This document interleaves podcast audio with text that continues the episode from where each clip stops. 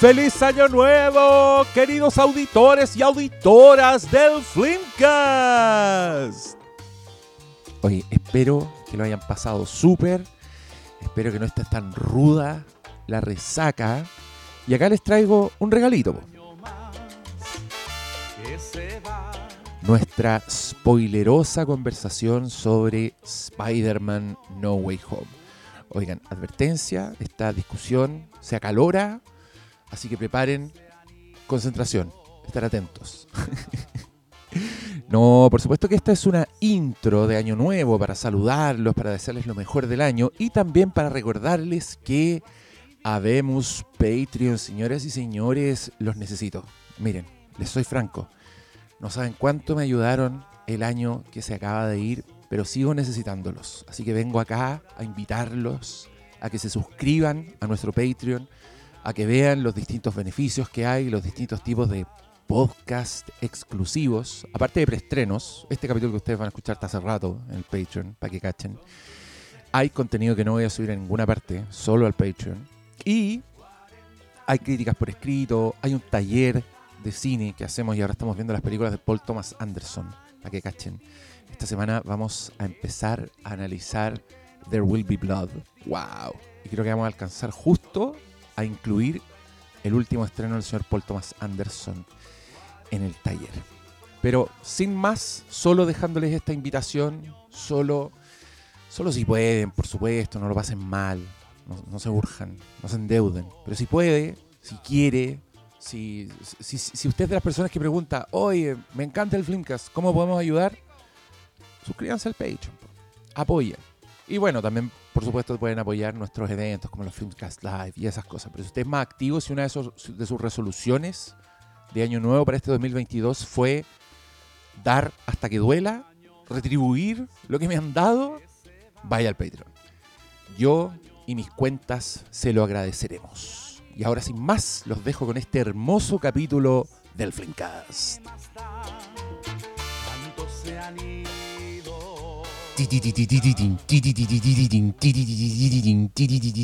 Spider-Man, Spider-Man, Peter Perkin, nazo culiao. Eran esas cornetas callamperas de Briones. Oh. ¿Cómo que callampera? Una le pone empeño para hacer música. Sí, oye, yo la, la hice mal, weón. Si lo, lo importante era el principio de esa weá. Y vos decís que con netas. Yo pensé que lo, lo- lo importante era decir Peter Perkinazo. Peter No, Perkinazo, Peter weón, Perkin, ya. weón. Miren, Qué gran cabros, nombre. esta película, fenómeno, estamos hablando de Spider-Man No Way Home, Sin Camino a Casa, rompiendo todos los récords de película de era pandémica, era COVID, es la que recaudó más lucas, el trailer que más han visto en. YouTube, Que- creo se que cayeron las pandemia. páginas del cine comprando Es- las entradas. Es la tercera película que más rápido ha llegado a los mil millones, solo superada por Infinity War y Endgame. Ese es el nivel. ¡Ay, ¿Qué tal? cuánta inversión! Y, ¿Cierto? y bueno, lo que, lo que yo le quiero decir al fiel auditor y auditora que está escuchando este programa es que aquí vamos a ir con spoilers al tiro. No me importa nada, yo no voy a hacer nada por proteger los secretos de Spider-Man No Way Home, así que usted que no la ha visto, aproveche este momento para ir y apretar stop. No malo, no vamos a hablar sin estaba, spoilers. estaba contando, igual han pasado casi dos semanas. No, no, no, así que yo creo que toda la gente que quería ir así como desesperada, onda, weón, tengo lo- que ir a los verla porque los números dicen que esta sí. película. Los que números, los dicen que sí Los y ahora nosotros estamos hablando con gente adulta, gente que si quiere, si le preocupan los secretos, las sorpresas, vayas al tiro porque no les vamos a dar periodo de gracia. Así que nos vamos al tiro con los spoilers. Lo que sí yo no voy a hacer spoilers maleteros como he hecho alguna vez, así que me pongo a nombrar todas las weas que pasan de una solo para molestar. Eso no lo voy a hacer. Esa es la única diferencia que voy a tener con usted, querido auditor. ¿Qué, qué estáis haciendo, Bruno? ¿Por qué le estáis quitando el micrófono al gato? Cree que va a hablar. lo estáis apagando.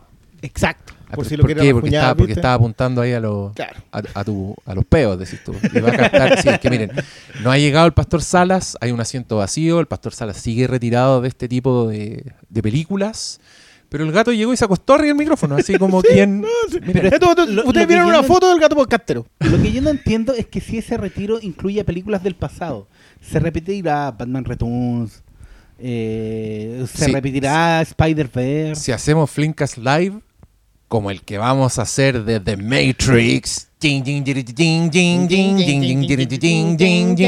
es que no tengo música de fondo, así que ando, ando Michael Winslow para mis weas. Ah, ahí tenéis Que dato para el vaya bien Boomercast. con el dato. Sí, ahí tenéis. No, el Boomer. Todos los Boomers. Todos los boomers. ¡Eh, amigo! ¿Cuántos días gasté tratando de ser como él? y no hay caso. Y no, solo me salían las Viene a la metralletas. televisión chilena, así que... En más de una ocasión. en más- estuvo aquí en Chile, así que... Oye, había otro saco weas que hacía ruido. ¿También podéis creer esa wea? La televisión era tan ordinaria que traían un weón que hacía ruido y ese era el show, un weón haciendo ruido. ¿Cómo se llama? Mac, Mac, Mike, Mac, Mac Mac Phantom. Mike Phantom. Mac Phantom, Mira, po, weón, la wea mala, la televisión loco. chilena nos entregó, nos regaló el momento del políglota. El momento. del Bendito polígono. sea Sí. sí. El, La verdad que el que hombre no- que no creó hay- la televisión Bueno, estos son para permitir ese momento. hitos del ayer. Esto va en el programa de nostalgia que dan en el canal 13 Cable. Oye, pero es que, loco, esa weá funciona. Yo hace poco pasé unos días en el campo con mi santa madre y la cabaña tenía el canal Rec TV donde solo daban pro- dan programas como franjeados, pero de hace 40 años. Entonces tuve un capítulo random de Sábado Gigante, por ejemplo, ¿Por así en la tarde. ¿Por qué estaba ahí? Y weón, mi santa madre se quedó pegada viendo la weá. Como televisión. pa- No, una película que decía de- que hablaba a propósito de la comodidad que te da la nostalgia para combatir la ansiedad. Una película. Extraordinario.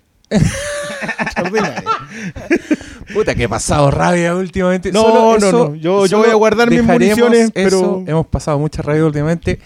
Pero hoy día, cabros, es el día de Peter Parker y compañía.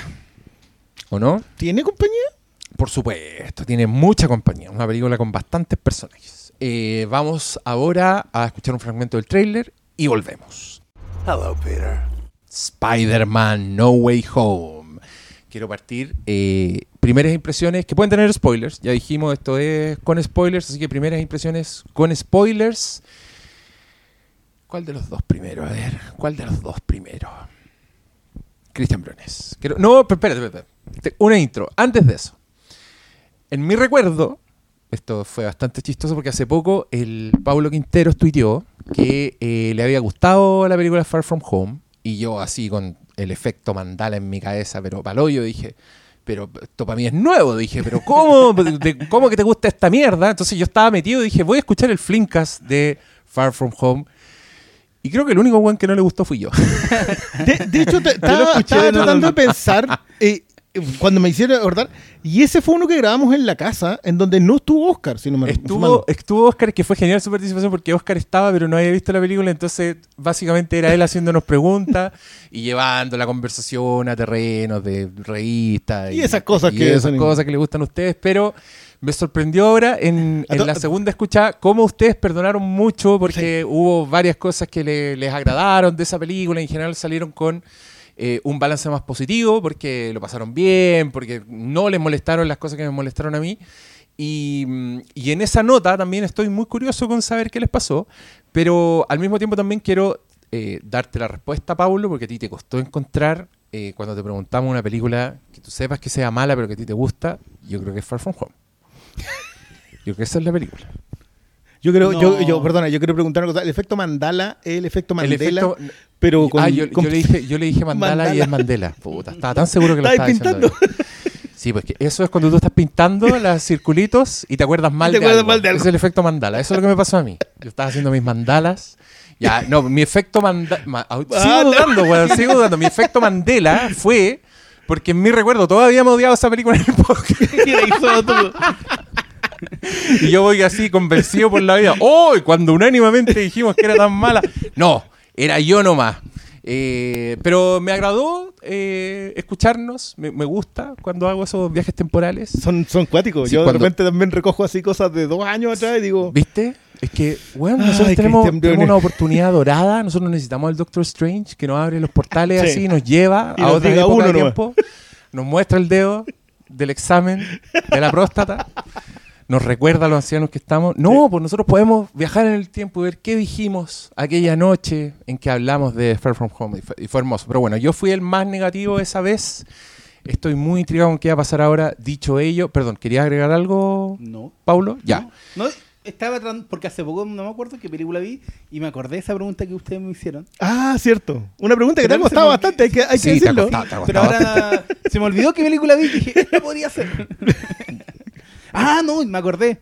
Película que a mí me agrada y que es una mierda. Y califica como mierda el Sohan. Siempre me la la- Puta, la- pero es que esa camina en, esa, en ese lugar. Sí. Discutible. ¿Discutible? Sí, Sí, sí. po. Yo me acuerdo que tuvo buenas críticas cuando Ay, se estrenó, por ejemplo. De hecho, yo una, una, una, una de las que la disfruto de de- ese loco. Pero es porque creo que es eso. No es una película que pretende hacer otra cosa. Es que se No, pasa por pues, la no- punta, po. se pasa por Claro, la punta y ya te empieza a dar risa la weá. Eso.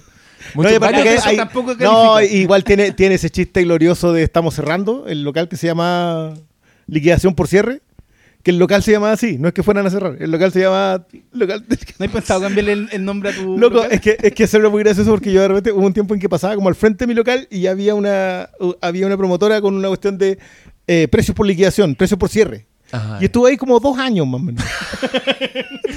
Cada vez que pasaba me acordaba del Es que chiste. todavía, todavía le quedan weas, pues tenían que dejar abierto el negocio. ya, Cristian no califica. Ya, no, no califica, no califica. Ya, Cristian Briones. Primeras impresiones, Spider-Man No Way Home.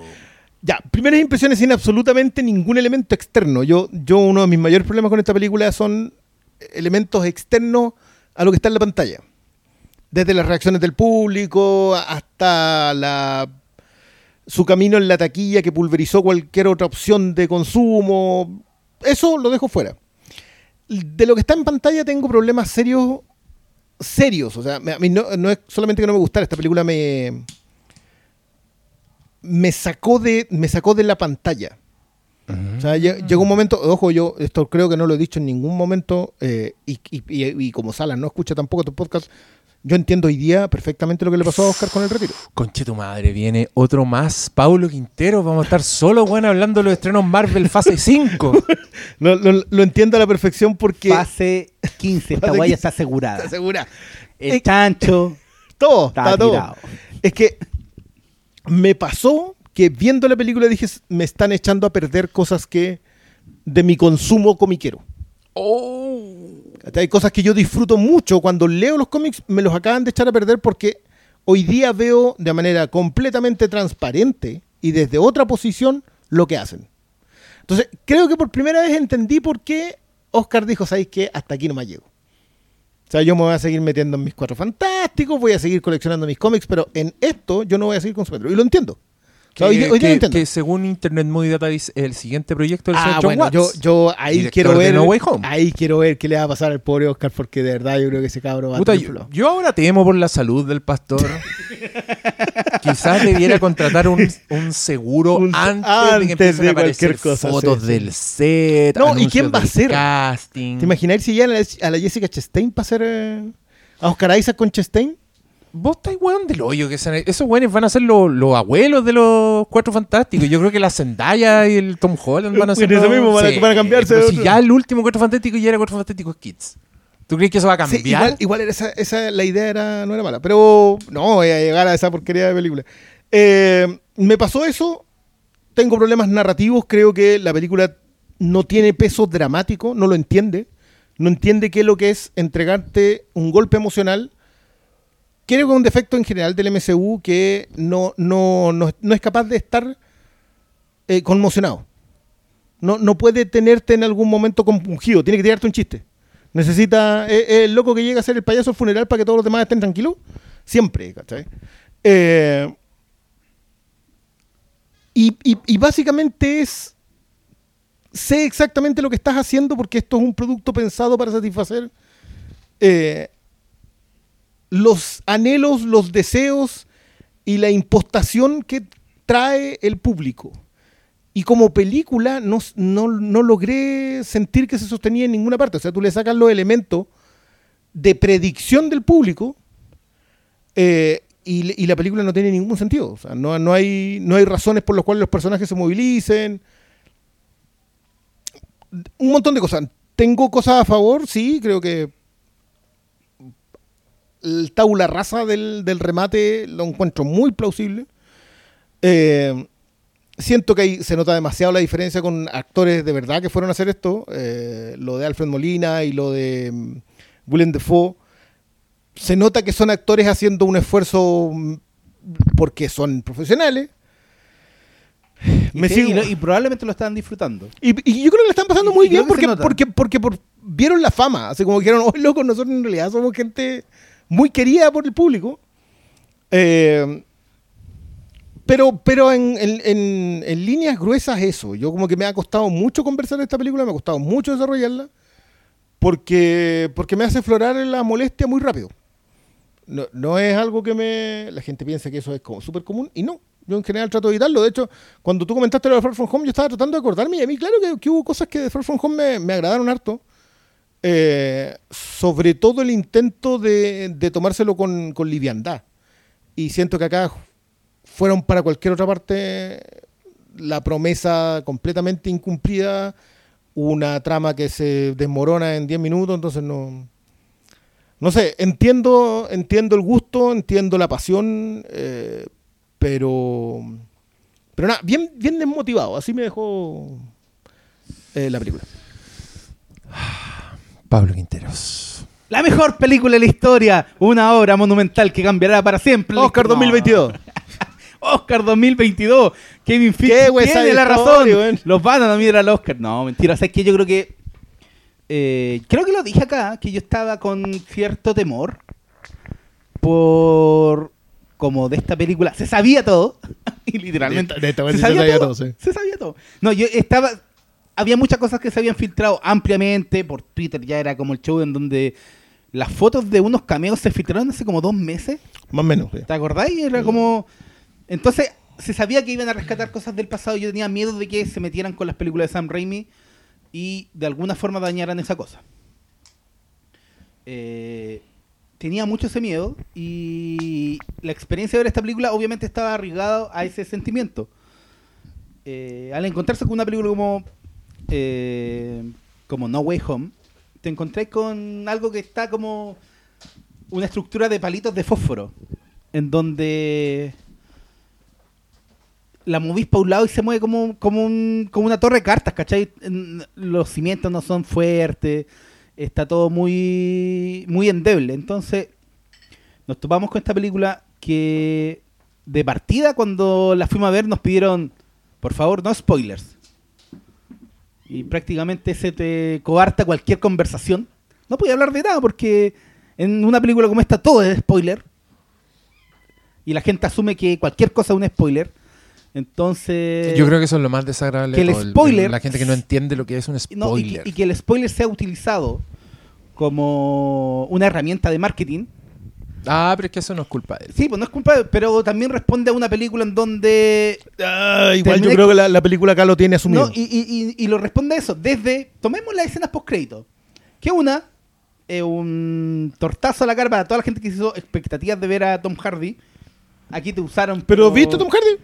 ¿Pero quién se hizo expectativas de ver a Tom Hardy? Después de la, es que la, Venom, la po. postcréditos de Venom. En Venom Ah. había una escena por crédito. Entonces, jugaron con eso y después vienen y otra escena es un tráiler.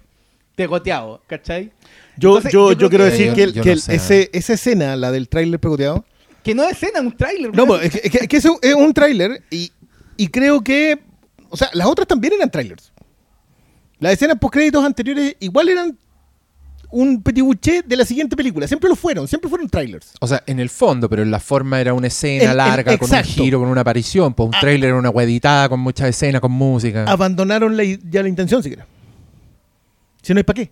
No, y asumieron que el, el público ya está enganchado. Si ese es lo, Mira, No, porque- esa mira, es la cuestión yo que da con esta película. no sé, Y- esto es otra conversación, Sí, pero otra- solo diré... Pero creo, creo que todo eso responde a eh, la maquinaria de Marvel Studios, lo que han construido desde los últimos 10 años. Todo eso, todo eso extra eh, no lo podéis como separar porque ya es parte de es parte del, del show, del espectáculo, de la expectativa, del juego de la nostalgia. Que el juego de la nostalgia es lo que más importa en esta película. Y me tomo con una película en donde en un momento eh, el Spider-Man de Tobey Maguire recibe una estocada con la espalda, eh, por la espalda y dije, lo van a matar con Chetumare. Yo iba a levantarme, iba a sacar la botella que tenía en la mochila y a prender una molotov, iba a quemar ese cine, weón. Fue como que me hirvió la sangre a tal momento que Igual, igual, creo, yo creo que lo hacían. Sí, Origi- no, originalmente yo, creo que, que era mi temor, que era lo que No. por eso estaba contando al principio. Pero creo que Yo creo que no le resultó en algún screen. No. Pero el, el- el juego al final es todo para elevar al, al Spider-Man de Tom Holland. Que al final todo está al servicio de eso. Que es Pero- entendible también. Sí, entendible, pero todo el resto eh, no se sostiene en nada. Tenemos una película como Spider-Man Into the Spider-Verse, en donde tenían como ocho personajes, contando los villanos, Todo nuevo. y cada uno de los, de los personajes te presentan a Spider-Ham, a Cerdo Araña. Y lo entendí ahí. Aquí siento que están todos por cargando más la mochila de lo que fue y la audiencia tiene que asumir que alguien que no vio las películas de Sam Raimi, está bueno, no entiende. No entiende. ¿Cachai? Una película que se sostiene en base a preconcepciones. Entonces funciona en un, en, en- en un nivel muy extraño. Y, y sumado a todo lo que hemos hablado, es como. Como una no película, weón. Como un espectáculo de. de que se sostiene por, por otras herramientas que no son. Mira, hubo un caballero, no me acuerdo bien quién, pero, pero un caballero que dijo que estas cuestiones no eran cine, sino que eran como, como parques de diversiones, no recuerdo quién. Pero creo que si hay algo que hace No Way Home es demostrar eso, porque tú vas por una sensación familiar. Sí, es que a eso iba. Es que No, no creo que te lo es- dije a propósito de otra película. En estos tiempos estamos ya insertos en, en, una maquinaria que ha sido una evolución desde que comenzó a explotarse esta, eh, el tema del blockbuster, la película de verano. Fue un proceso lento, pero ya en los últimos años se, se arraigó en el uso de marca antigua. Yo he hablado muchas veces de las remake, las películas son remake, secuela, reinicio a la vez, pero es todo parte de la nostalgia. Y esta película igual carga la mochila la nostalgia y, y funciona en un sentido en donde eh, los realizadores tratan a, lo, a la audiencia como cabros chicos. Y te lo Pero, dije, pero eh, vienen, te dan el nugget de pollo con las papitas fritas, porque tú eres un niño. Y como niño no podéis probar otros sabores.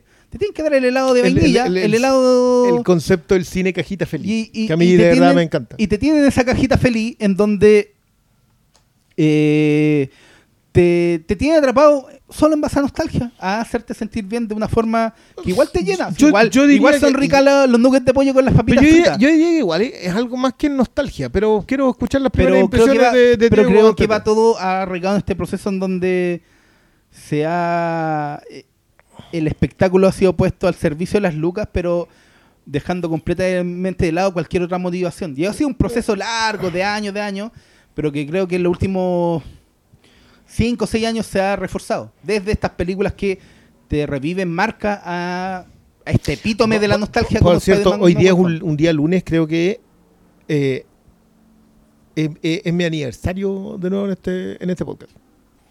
Creo que hace 300 programas. siete años atrás, 300 programas atrás, probablemente. pero creo- fueron siete años, siete años llevamos ya con, con. Force Awakens. Conche tu madre, ¿verdad? Pues 2015. Claro, Fines oh, de bueno. 2015. y el Seis, 2015 seis para años, claro, fue seis, seis años vamos, llevamos, cla- claro, eh, donde, donde yo entré. Y, y quiero decir que, que no, me, no me siento bien haber sido, habiendo sido un pájaro de tan mal agüero al respecto, weón. Porque, porque yo entré con esa. Hiciste tanto daño. Puta que hice daño. Tenías que entrar con ese camello de mierda, weón. ¿cachai? ese Porque caballo diseñado por el comité. Es que el. eh, que- yo creo que vamos a tener que hablar en algún punto. No, probablemente no en esto, porque siento que esta igual viene desde otro desarrollo.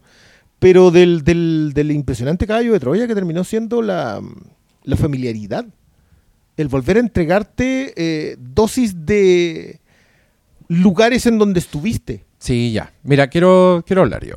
A continuación. Vivimos en el, en el, en el, en el constante estado de Chewy, estamos en casa. Eh, préstame atención. Esta película se origina cuando señores con cargos importantes dentro de Sony Pictures ven Into the Spider-Verse. Bueno, ven Into the Spider-Verse, se miran entre ellos y se dan cuenta de que tienen una fábrica de dinero esperándolos. Estoy completamente de acuerdo con ustedes eh, con el uso pernicioso que se hace de bastantes elementos, pero que al mismo tiempo no me queda otra más que admirarme porque por algo estos locos se están acercando al fenómeno de Endgame. Yo creo que la gente de Sony se dio cuenta de que ellos tenían su propio Endgame acá. Tenían dos generaciones prácticamente. Público cautivo, unos defendiendo Spider-Man de Tobey Maguire, otros que crecieron un poco con el Spider-Man de Andrew Garfield, que le tenían mucho cariño, y que ya son clientes de Marvel, que ya vienen de Endgame, ya les gusta este Tom Holland, ya están arriba de estas películas y ya están arriba de esta weá, y deciden agarrar los planos que tienen de la fábrica de hacer dinero y construir la fábrica de hacer dinero que está actualmente en el 90% de los cines del país. Entiendo el fenómeno, entiendo por qué lo hicieron, pero me pasa que creo que es una weá como tan lógica que, que no me queda más que admirarme. Y por supuesto que yo lamento mucho, creo que es lo que más lamento, que sea una película tan pobre visualmente hablando. ¿Cachai? Me dan ganas que el Doctor Strange hubiera hecho sus gestos culiados, se hubiera abierto el portal y del portal sale Sam Raimi a dirigir esta película. Y con ello, quiero... Des ah, no, y, y, eh, otra weá que lamenté es que tuvieran como el lastre de Marvel. Porque también Marvel, para esta película, para esta historia, para la historia de No Way Home, yo creo que eh, Marvel en sí es un lastre que tienen que arrastrar, que tienen que hacerse cargo de weá. Tienen que usar al personaje de Tia May de una forma que no ha sido plantada de ninguna forma. Tienen que usar a esta Tia May como la usan en esta película, a pesar del camino que habían hecho Marvel con la weá. Y también tienen este problema del Spider-Man que para mí, puta, creo que esta película me, da un poco la razón. El problema que tengo con el Spider-Man hipertecnologizado, tecnologizado. El, Peter Perkinazo de Iron Man que le decimos nosotros porque tiene también esta weá de que, por ejemplo, uno de los momentos más esperados cuando aparece el Doctor Octopus y empieza a pelear con Spider-Man y, el weón saca sus patas de araña que tiene gracias a la nanotecnología y Tony Stark y puta, de pronto la weá dejó de ser una pelea entre un señor pulpo y un cabro chico de Brooklyn y la weá se transformó en una pelea de dos píxeles fome la weá. Pierdo al tiro el interés cuando entraban esos elementos culiados y yo decía, eh, la weá, la weá charcha. Eh, y, y, también momentos graciosos como tengo una máquina que puede hacer cualquier cosa que necesitemos. Yo dije, ¿eso no son todas las máquinas que hace Tony Stark? Todas se pueden definir así. Esta máquina hace exactamente lo que necesitamos. En la tendita de los deseos malignos. Dicho ello, dicho todas estas cosas, yo vengo a decir que amé esta película. la encontré brillante, weón. En todas las weas que hizo. Eh, me da rabia al mismo tiempo porque eh, digo, es verdad, lo que pasan, muchas weas que pasan en el tercer acto son robadas, son capital que no les pertenece, son un universo que hizo Sam Raimi, con un casting increíble, con personajes que yo que, quiero, weón. Si yo quiero al, Spider-Man de Tobey Maguire. Entonces, que apareciera esa weá para mí tuvo un impacto que no se lo ganó ni esta película, ni este universo, ni este cineasta, ¿cachai? Ni una de esas weas. Pero superado este, esta indignación por, por lo bajo del golpe, creo que hicieron un muy buen trabajo con los personajes, weón creo que se las ingeniaron para dar buenos cierres que no, que no necesitamos, que son innecesarios, estoy muy de acuerdo, pero que respetan de alguna forma los personajes, ¿cachai? La bondad que Sam Raimi le encontró al personaje de Alfred Molina, estos buenos la respetaron. Se salieron con la suya, lo usaron como villano, pero después cuando les servía, eh, había de dónde sacar esa bondad. Lo mismo los matices del personaje de William Dafoe, que yo encontré que el weón se robaba la película, era un súper buen villano que, De hecho, es el villano. Que dosificaron, ¿sabéis? Que creo que esa palabra, aquí también quiero un poco argumentar en contra de lo que ustedes dijeron, porque creo que tenemos demasiados frescos elementos que sí hicieron todo lo que ustedes dicen.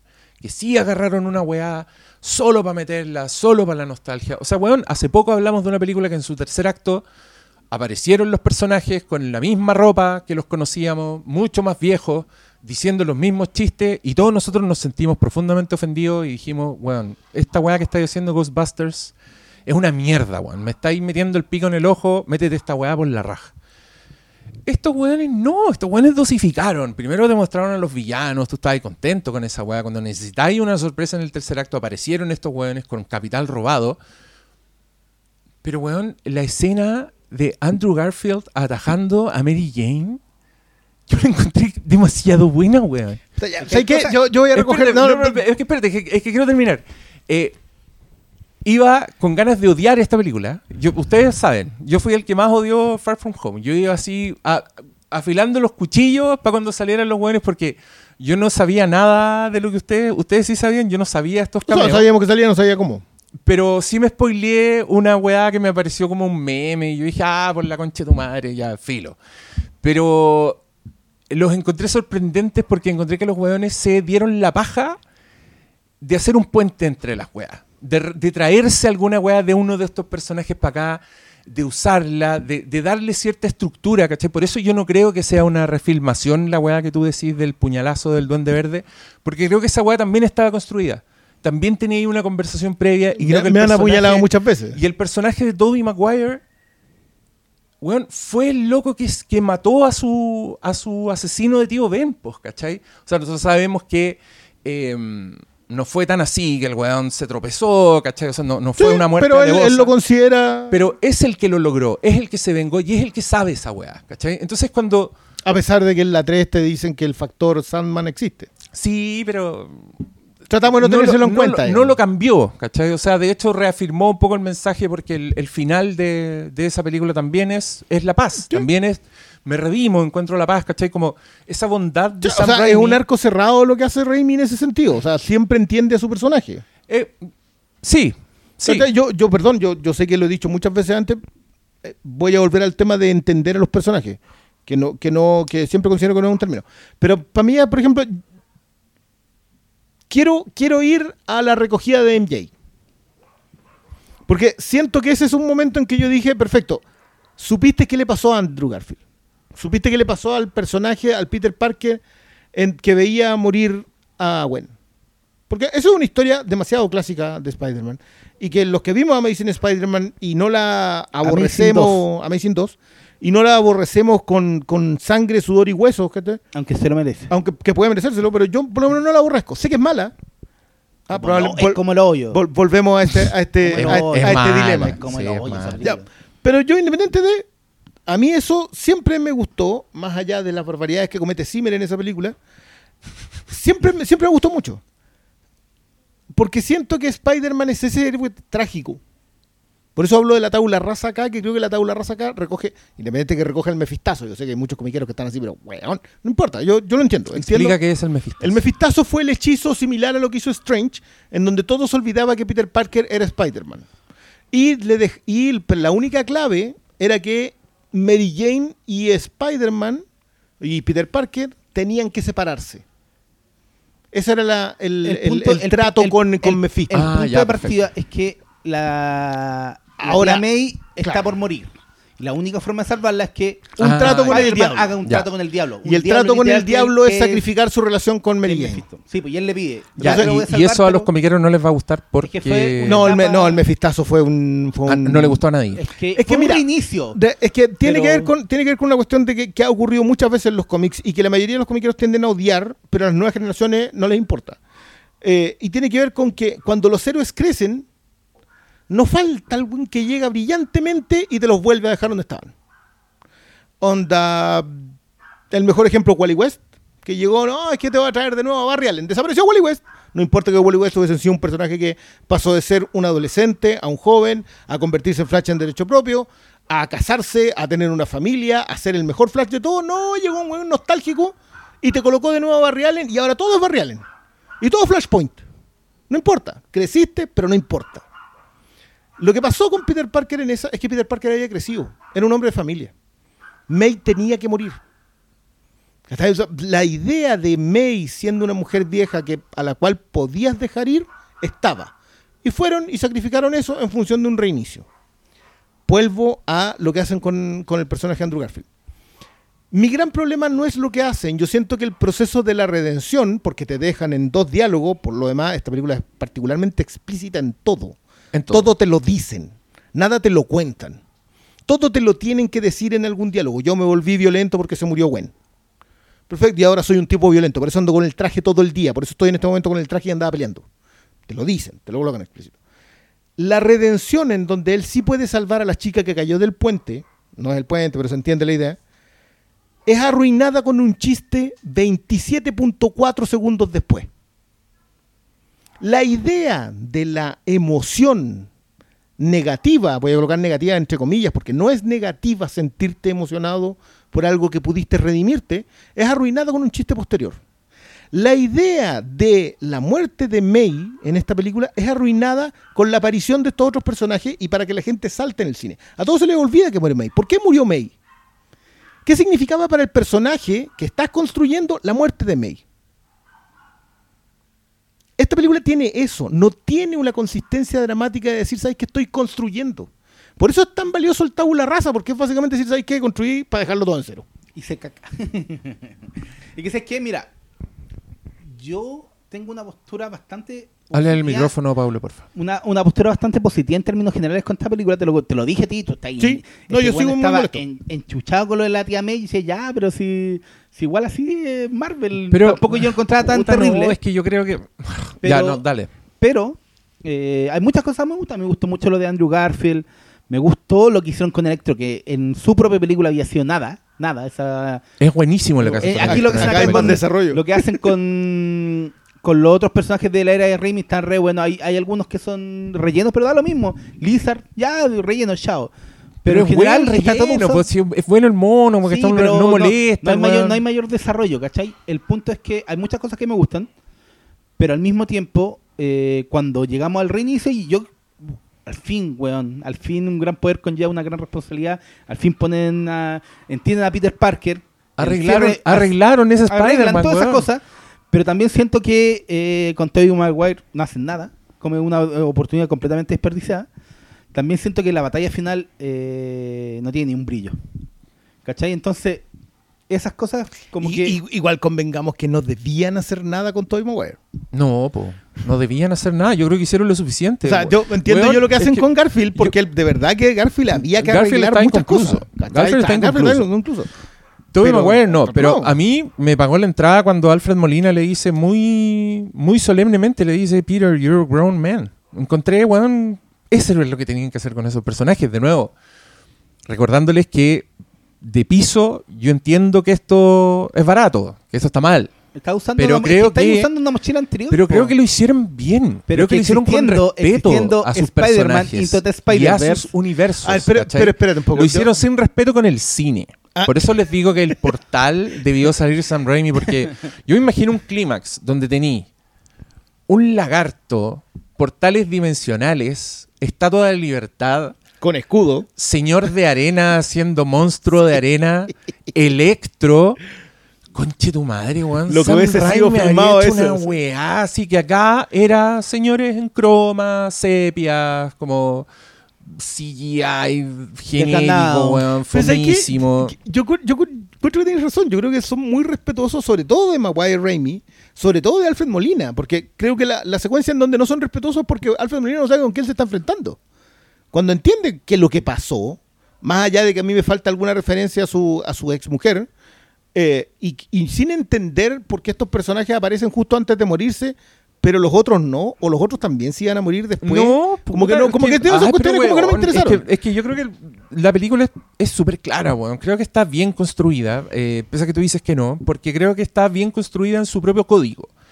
Y está bien construida en el sentido que toma lo mejor de Spider-Verse, que esto también lo hizo Spider-Verse, Eh, si ustedes se dan cuenta, hay un minuto en que a todos nos dejan claro que Spider-Man es un arquetipo que tiene, puta, cinco elementos que entran en juego. Uno de esos elementos es los poderes arácnidos, eh, obtenidos a través de una araña mágica o similar. Yo le digo mágica por, por joder. Se entiende. Eh, se entiende. Una gran pérdida de la que ellos se sienten responsables. ¿Cachai? Y el ser hueones dicharacheros, como conversadores, como que esa weá la mantienen incluso cuando el personaje en cuestión es de un universo paralelo tan demente como Peter Parker. Como hombres araña, no como Peter Parker. También hay Peter Parkers, po. si el Peter Parker que muere en Spider-Verse, el otro es Peter V. Parker, al que todo le sale mal, entonces entendís que hay un, versi- No, un weón no, que tiene versiones distintas Al, de sí al mismo. respecto del dicharachero. Una, una de las claves en todos los hombres araña es que el hombre araña es dicharachero, pero Peter Parker no. Peter Parker es el Peter Parker más o menos Ah, ya, arquetipo ya, que todos entiendo, conocemos. ya, ya entiendo. Em, esa, re- em, esa reducción de elementos es lo que toma en esta película y lo que está en juego. Entonces creo que es muy inteligente como al sacarte estos Peter Parkers, que de nuevo, tú conoces, tú sabes esos elementos de su propia historia. Tú sabes que a ese buen le gustaba la, la Kirsten Dunst, este otro buen el de la Emma Stone, este otro buen era más hipster. Tú, tú sabías esa weá porque llegáis con este bagaje, tal como a Endgame llegaste con 23 películas antes, no me acuerdo cuántas chuchas, cuál número de película es Endgame. Pero en este caso tú venís con ese capital y creo que los jóvenes saben usarlo, ¿cachai? Por supuesto que esta no es una película que se sostiene en sí misma, pero creo que la construcción de la película dentro de su propio como posición dentro de la cronología, que ellos mismos se están sacando de la raja, o sea, te están diciendo ahora que todas las weas que viste antes son parte de la misma wea, creo que trata de hacer muchas cosas y que le resulta. O sea, esta wea no se les escapa de, la- del- de las manos. Parten con un Spider-Man en crisis que a mí automáticamente me lo hizo mucho más interesante que todos los Tom Holland anteriores, porque todos los Tom Holland Mm. anteriores son básicamente un cabro chico pasándolo bien con sus poderes, como sorprendido de las weas cool que está haciendo, cagado la risa. Todas las weas son para la risa, como la tía May me pilló, me pilló, conche tu madre, chiste, canción de los Ramones, ¿cachai? Ese weón para mí me es aburrido, me duró el interés una película, la segunda yo ya la encontré como el odio, ¿cachai? Entonces ahora iba con todas las ganas de odiar. Weón, me pareció interesante este weón del principio. Encontré que la weá era una pesadilla lo que le estaba pasando, como era, era muy agobiante. Yo decía, weón, ¿cómo va a salir de esta weá? Muy It's a Wonderful Life, así como gana. Entiendo que el weón quiera borrar la weá, entiendo que el loco vaya al Doctor Strange. Me gustó el Doctor Strange, lo encontré chistoso, encontré que funcionaba como su, su, su prepotencia, como que está bueno el contraste con el cabro chico. Eh, ya me otuja la weá, como que el cabro chico lo empieza a interrumpir, como que cuando la weá tonta tiene consecuencias serias y ya uno se empieza a sentir tan, un poco weonado por estar viendo esto.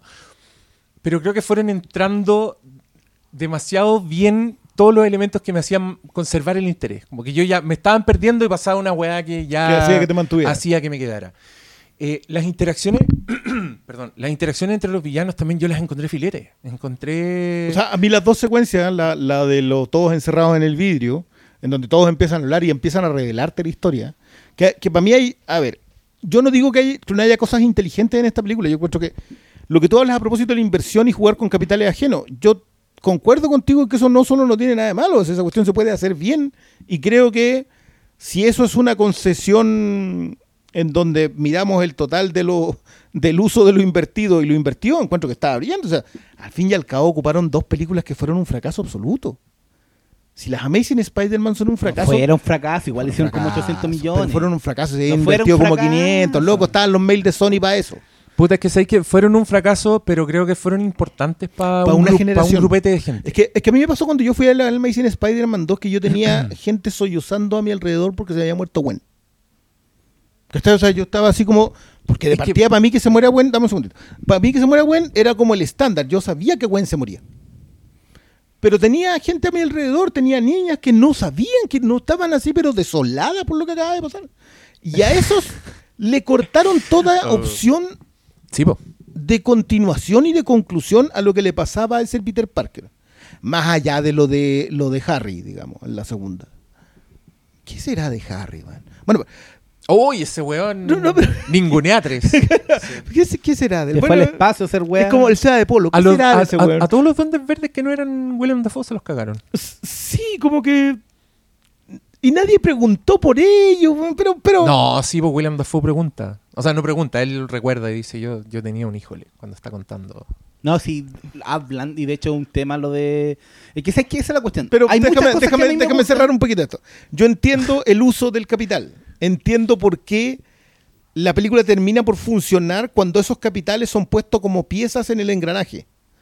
Y, y por eso también entiendo cuando tú dices, hablas del argumento de que ocuparon, supieron hacer su endgame, porque entendieron que endgame no era buena en sí misma. Era buena porque tomó engranajes cultivados durante mucho tiempo y los hizo funcionar. Y acá se dieron cuenta que ellos también tenían los engranajes Es que más allá del pitch de Lordy Miller.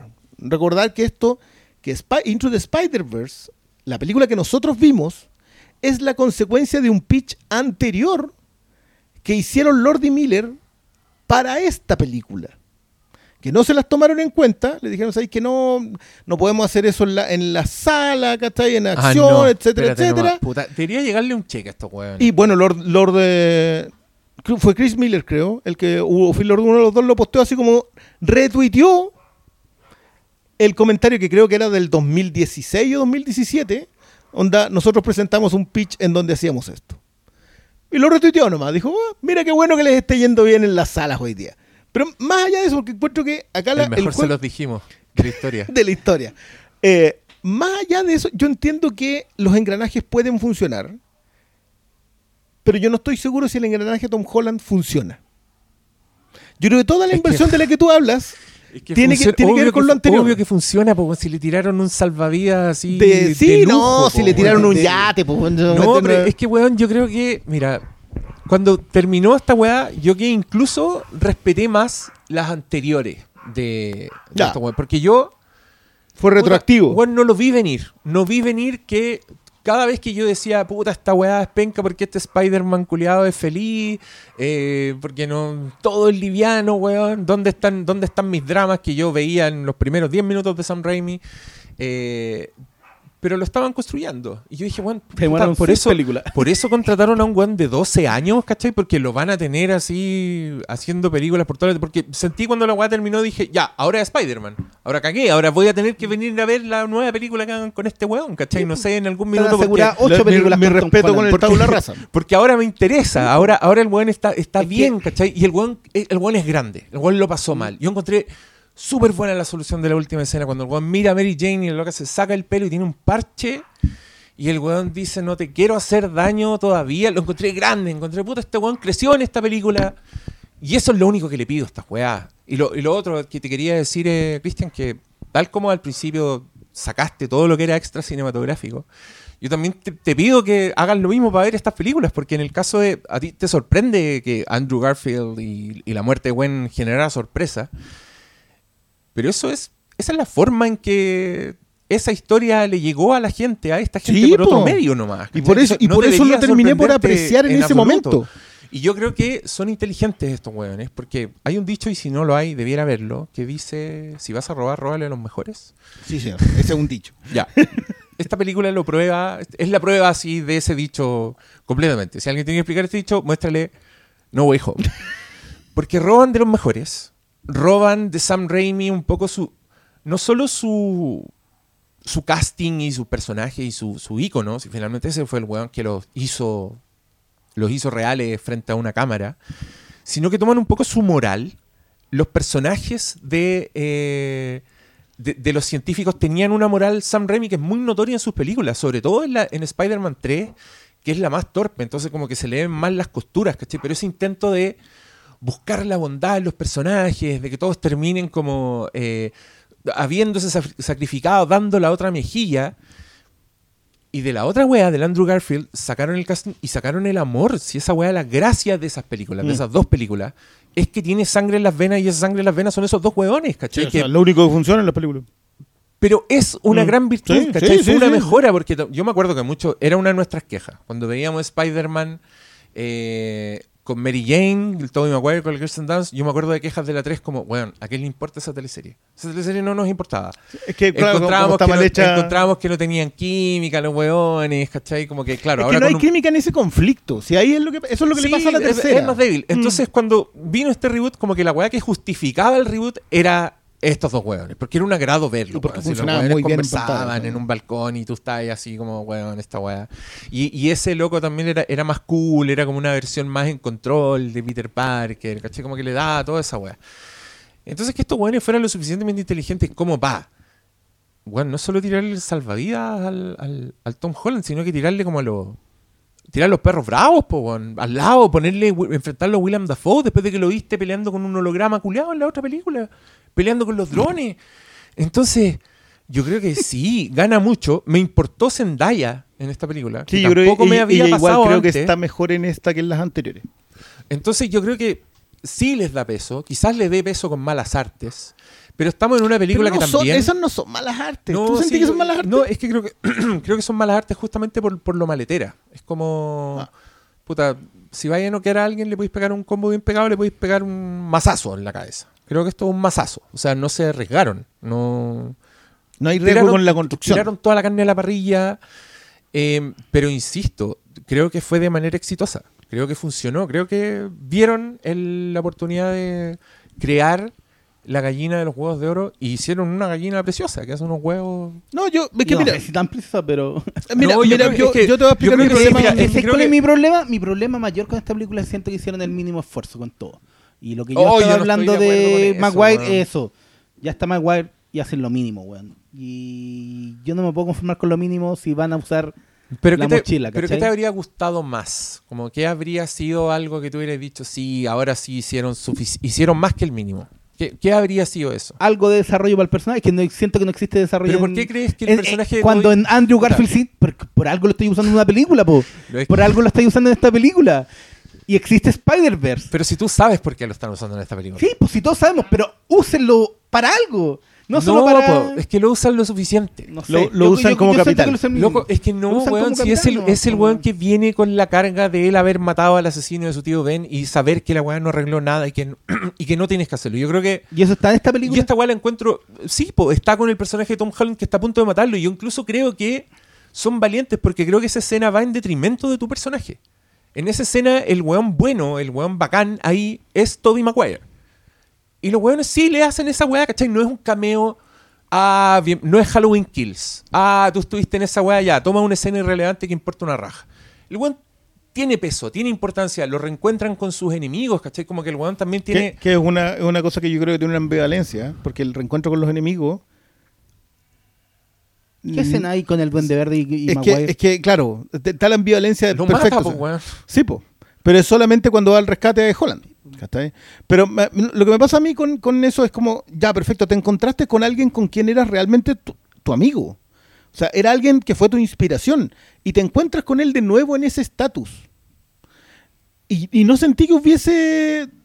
Siento que sí, que de desde Alfred Molina lo hay, pero no alcanzo a ver la vuelta desde Maguire. De nuevo, entiendo que no había nada que hacer. Yo discrepo con eso con- contigo. Yo no había nada que hacer con estos personajes. Estos personajes eran unos posters. Es que, yo tenemos, digo que tenemos no, es que no entendí. Ghostbusters A al voy es que lado. si los vais a Ese es el mínimo esfuerzo. Ghostbusters es el mínimo esfuerzo. Ghostbusters es el mínimo esfuerzo. Sí. Weón aparece en una escena, salva el momento, se da vuelta de la cámara, ah, guiño. Sí. Esa, esa weá es el mínimo Sí, esfuerzo. igual, Acá igual, igual quiero decir que lo peor en, eh, en, en- en Ghostbusters es que echa a perder una película que igual va bien parada antes. No es inversión de capital, es como que le tiráis un extra porque con eso sí vaya a hacer la plata y encuentro que no lo, que no lo hacen. Ahora, mi, mi tema acá es, es que yo siento que Tom Holland no es Spider-Man hasta el tabula rasa. Pero si la película está de acuerdo contigo, Sí, la película te lo va a mostrar matando a un weón a sangre fría. Es y que- lo para el Spider-Man de verdad. Y, lo- Claro. y ahí lo transforma en Spider-Man. es que ¿por qué tiene el traje antes? Porque venía de allá, pues si yo no dije que esta película es la. Oye, weón, Tom Holland siempre ha sido bacán. Dije literal. No, esta no, película no, es arregló que- la weá. Es, que es que yo no lo entiendo en la película. O sea, ¿Cómo más, cómo más, no lo más allá de. Pues es que, es clarísimo. ¿Qué, qué es lo que tenéis que es entender? que ¿qué es lo que motiva a Peter Parker a ser Spider-Man? Tú bien lo hablaste a propósito en, que, en Spider-Verse. Que, Pero si en esta, no- no me en, esta saga, en esta saga lo vimos. ya, pero en esta saga lo vimos. En esta saga vimos que la gran pérdida.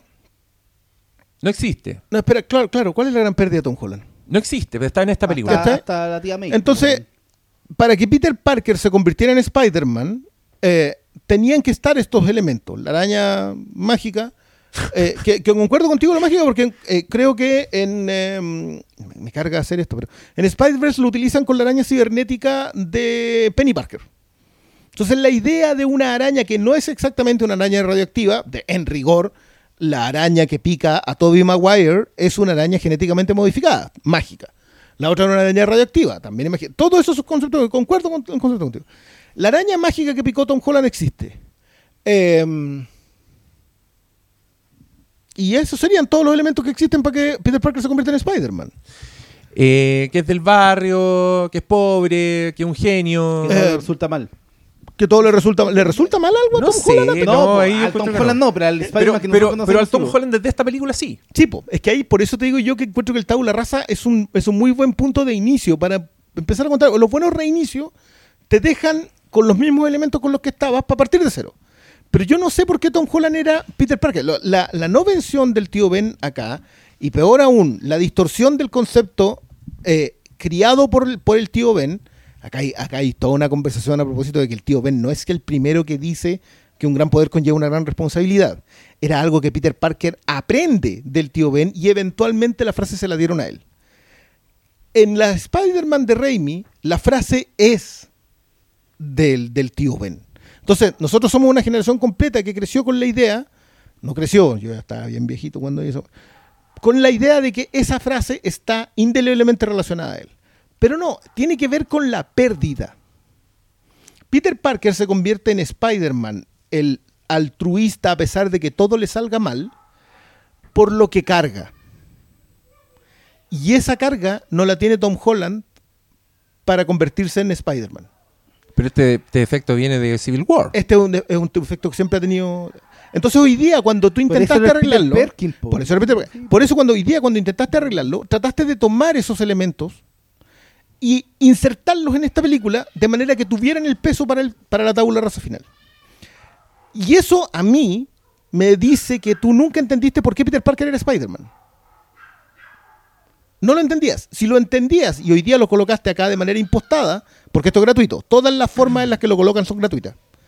Yo sé que pueden ser exitosas, porque también hay una, no, no una disposición, sino que hay, sí, disposición, disposiciones en la narrativa en la película de manera que te parezcan coherentes. En la misma película. Pero no lo son. Están, salen, igual que el capital de las anteriores Spider-Man, salen de otros lados. ¿De dónde viene que un gran poder conlleva una gran responsabilidad? ¿Viene en Mira. realidad de la película que yo estoy viendo? Sí. Ok. Sí, po. Es que mira, una cosa es que te moleste o que conozcáis todos los backgrounds, pero en pantalla sí está puesto.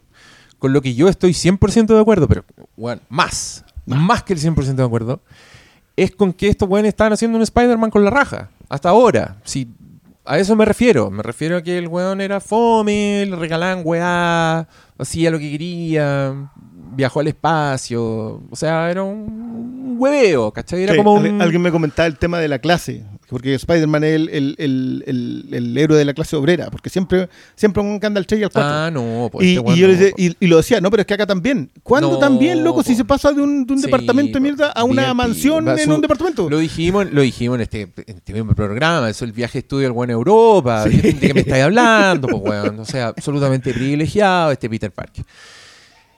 Y lo mismo va para la tía May, que su función básicamente era como ser rica y decir weas light. Ahora resulta que es una filántropa, ¿cachai? Que en esta película, está desde el principio, creo que lo metieron por ahí en un videojuego, ¿no? Antes. No, no, no, está en- en, en Far From Home, como que ella ya está trabajando como en el. y utiliza a Spider-Man como para juntar eh, recursos. Para recursos. Estaba en la anterior, pero ahora con Super Ah, Chico ya. sale. Ya, pero ahora muestran, ahora muestran como refugio, así como que Sí. la Claro. muestran así más metiéndose, metiéndose en el barro. Y creo que la película, ahora, puede que sea torpe, yo personalmente la encuentro torpe, pero la encuentro efectiva, de nuevo, y respeto que se hayan dado la paja de hacerlo. Te meten toda esta historia de que es la tía May la que le preocupa el destino final de estos villanos más que a Peter. O sea, ella es la que le dice en un momento que a mí me pareció, oye, ¿por qué, por qué está sermoneando de pronto esta señora que hasta ahora solo como que se preocupa de la vida sexual de... ¿No encuentran creepy esa weá? Sí. Que Pero entendible. como que, pero mucho, ¿por qué, por qué lo primero que le dice al sobrino es como, oye, condón". pero usen condón, usen condón, a la polola como que tú pensáis, Igual porque ella es la supuestamente está tía- activa. Es la tía que quieren los, es la, millennials. es po, la tía cachera. Es la tía, la, po, es la tía, activa, millennial, po, po, si tú la colocas con pero la tía- es que yo pienso en mis tías, pues, weón. si mi No, tía llegaba y po. decía, oye, es estás usando condón, yo dice, sale aquí, vieja culiada asquerosa, pues, weón. No, Sí, pero, es pero, pero también hay un, hay un tema de diferencia etaria. O sea, un cabro hoy día de 15, 20, sí quiere la tía que le diga, oye, ¿te estáis cuidando? ¿Cachai? O sea, quieren esa conversación, no, sé, mire, con los papás. No, no sé si tenemos auditores de 15, pero si usted tiene hijos de 15, por favor corrobore esta weá que acaba de decir Sí, este weón, porque yo creo que nadie quiere que sus tías les pregunte por su pichula. Esa weá estoy 100% seguro. Sí, bueno, esa es la otra cuestión que no sabemos qué es lo que es eh, media capo. Pero bueno, Si eh, es la mamá, si Espérate, es la, espérate, espérate, deje- déjame volver, fácil, deja- lo déjame que- volver. Cuando, cuando están recién plantando este dilema, que yo también, por cierto, lo encontré súper bueno, el, este dilema de, puta, eh, ¿qué clase de persona soy si me deshago de estos pobres hueones que claramente están viviendo tormentos? Eso me parece muy, muy Sam Raimi, muy en la, en la línea de la, del, del tipo de películas que y personajes que hacía Sam Raimi. Es muy Spider-Man. Lo encontré bueno. Bueno, Sam Raimi, estamos hablando de películas. Dijimos, vamos a dejar las cosas extra. Claro, no va súper bien en eso. Sí, con estos, con estos cabros. No, eh, pero pantalla ya, pantalla. Sam Raimi, ya. pantalla. Eh, puta, perdí el hilo, pues, weón. Estaba diciendo, ah, ya. Entonces, esta señora es la que sale y lo sermonea con esa weá. Y es la que está dispuesta como a llevar a últimas consecuencias este- estos valores. La vieja muere porque está metida en la weá donde ella es básicamente la que le dijo, no, si solucionémosle la vida a estos weones que resultaron ser unos locos culiados. La señora se da la molestia de aclarárselo a Peter, de decirle, fui yo la que quiso hacer esta weá, así que tú no, no sientas culpa por esto.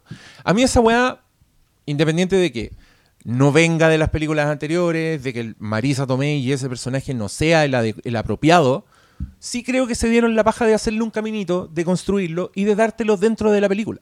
Cuando la señora dijo, un gran poder lleva una gran responsabilidad, una parte de mí dijo, puta la weá. Pero otra dijo, ya, igual está bien para esto. Si este weón necesitaba esta weá. Y por lo menos se dieron la paja de darle este caminito dentro de la propia película. O sea, que la weona dijera, pero Peter, ¿cómo los vaya a dejar a su suerte? No fue gratuito porque tuvo consecuencias, tuvo consecuencias en ese personaje y en el otro, ¿me cachai? Que son las weás con las que normalmente yo puteo cuando no están. Yo puteo como, ¿para qué fue esta weá? Eternals. ¿Para qué hicieron esta weá si después no importó nada una raja? Creo que en esta película lo que sí podéis decir es que, weón, hay cosas que te importan porque capital robado, porque otras personas mejores y más talentosas y más visionarias hicieron otras películas en otra década que yo vengo amando y apreciando hace mucho tiempo y quizás por eso este momento me está pareciendo más emocionante de lo que, de lo que debiera, ¿cachai? Pero, mm, pero puta está, pues, weón, lo vi. Y no fue gratuito, no fue Bill Murray haciendo el mismo chiste, weón, apareciendo sea, en los últimos dos minutos de película. Igual es alguien haciendo el mismo, utilizando la misma frase Pero con que nosotros, claro, pero que nosotros conocemos. O sea, esa frase solamente tiene peso si tú tenés los capitales externos, ya sea cómics, ya sea serie animación, ya sea película. Solamente, o sea, esa frase solo tiene peso. No, no el camino que le construyeron a May para decir eso. De hecho, el camino que le construyes a May no tiene Puta, que ver que- con eso. Es que aquí lo que tendríamos que hacer es buscar una persona que esta sea su primera película de Eh, Spider-Man y preguntarle si esa frase tuvo peso No, para él que- o no. Yo que- creo que sí tiene peso. Yo creo que eh, yo creo que no. Yo creo que la, o sea, mira, para, para bien y para mal, esta película es algo que nosotros solamente vamos a poder pensarla en, fan- en función de los elementos externos. Para bien y para mal. O sea, yo, yo creo que hay- yo concuerdo contigo en que son los capitales bien usados. Pero aún así yo siento que el- el- Pero, en la misma no hay Puta, coherencia. Es que, es que creo que son, son elementos de las otras películas de Spider-Man. Y creo que el concepto del multiverso te da permiso para hacer esa wea. Creo que está justificado en esta película. Por eso creo que son los únicos que pueden hacer esta wea. Cuando es Ghostbusters, cuando es una historia así que tiene Lineal. transcurre en la misma línea temporal, la weá tiene ni un puto sentido, ni una frase, ni una repetición, ni una weá. Pero como bien plantó las reglas Into the Spider-Verse en no la una ocupa. película, eh, pero plantó las reglas. po. O sea, dijo, mira, podemos sacar, pueden aparecer uno... A mí lo que más me habría gustado, yo creo que esto habría hecho esta película absolutamente perfecta, es que hubiera aparecido un cuarto Spider-Man que un weón random que nadie sabe quién es. Claro. Un weón X. Imagínate, un weón así. Y cuando todos dicen O yo sea, perdí a mi tío Ben, yo perdí a mi tío Ben, él dice yo perdí a mi vecino Juanito.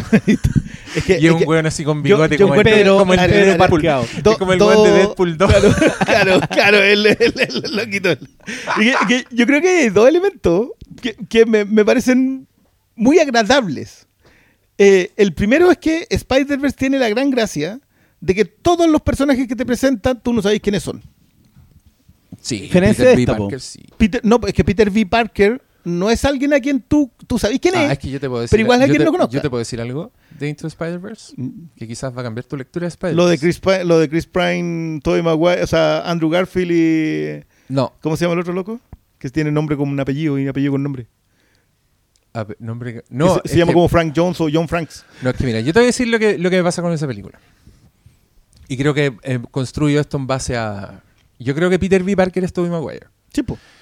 Y Y, dejan súper obvio, y- con escena. y creo que lo da su lo da la película. No, perdona, los casting eran Peter V. Parker era Tobey Maguire y el eh, Originalmente. y el, y el Peter Parker era Andrew Garfield. Ah, no, pero es que yo creo que es la película. Si tú sabes que yo hablo de lo que está en la pantalla. Claro, en la es que, pantalla. es que eso era el, el- los buscaron y no llegaron a Ah, acuerdo ya, para que ellos Ya, fueran. perfecto. Pero esos eran. Sí, pero yo insisto, te digo que est- está en la pantalla. Sí, claro. Cuando el, el Spider-Man exitoso, el de la línea de Miles Morales, cuenta su historia, cuenta que se enamoró de Mary Jane y aparece la escena del beso invertido, Sí, sí. la icónica escena del beso invertido. Pero en ese flashback, Mary Jane es la que está colgando y él está abajo, él está parado en el suelo y Mary Jane cuelga. Y es beso invertido, pero están en, en las posiciones cambiadas. Y es la misma weá, por la misma iluminación, todo, es la misma escena. Y cuando Peter B. Parker cuenta su historia, en el flashback está en la posición correcta que se la dio en las películas de Sam De Sam Raimi. Sí. Y es la misma escena. Y eso a mí po. me confirma que ese personaje es el personaje Sí, de Tobey pero eso no es Sí, sí, secreto eso para nadie. Se ha sabido desde siempre que. Que No, no, no, es que perdona, yo, yo cuando, cuando lo primero que... Entonces, ¿para qué me decís la weá de las voces si está en la película y, está- y todos lo tienen Pero claro? si todo, pero si queda súper claro, si mi tema es con mi tema es con esto. Yo sé que Peter V. Parker podría haber sido Tobey Maguire, era la idea original. Sé que Andrew Garfield tendría que haber sido Chris Pine, eh, que es la voz del, del rubio. Esos dos personajes a mí me pueden cuadrar. Creo que no tanto Es que Andrew ahí no Garfield. tendría sentido, pues si Andrew Garfield sabemos lo que le pasó, no, no Sí, tiene po, la y- vida y no está del etcétera. ¿cachai? Pero hay, hay como elemento que ya, pero Peter V. Parker sí es Tobey Maguire. ¿Por qué? Porque le llegó con las flores y puta, y, y a lo mejor la weá no resultó. Si de hecho, Y acá su mirada dice- madura es muy buena, ¿cachai? O sea, la mirada es, a veces las cosas no resultan. po. Ahí por algo remata, rema- como remata Spider-Verse con el loco yendo con las flores, intentándolo de nuevo. Eh, que, que es un salto de fe, hay toda una conversación acerca de por qué los Spider-Man son Spider-Man. Tú no sabes por qué tienes que ser Spider-Man hasta que das el salto de fe. Eso es algo que está establecido en Spider-Verse. En Spider-Verse nadie sabe quién es Miles Morales, loco. Te lo presentan por primera vez en una pantalla, tú no ni idea quién es Miles Morales. Una Spider-Woman, ¿quién es Gwen Stacy? Gwen Stacy se murió el 78 o 76.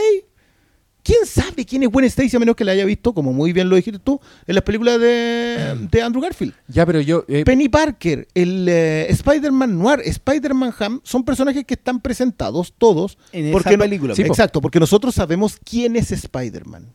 ¿Qué es Spider-Man? ¿Cómo se construye un Spider-Man? Y la película se encarga Yo siento de que Tom. Holland nunca fue construido como un Spider-Man.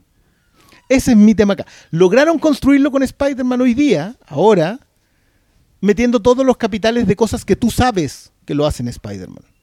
Entonces, todo en esta película, nos guste o no nos guste, y yo, a mí me gusta tu posición de decir, esto está en la pantalla. Yo creo que solo está en la pantalla porque nosotros lo llevamos.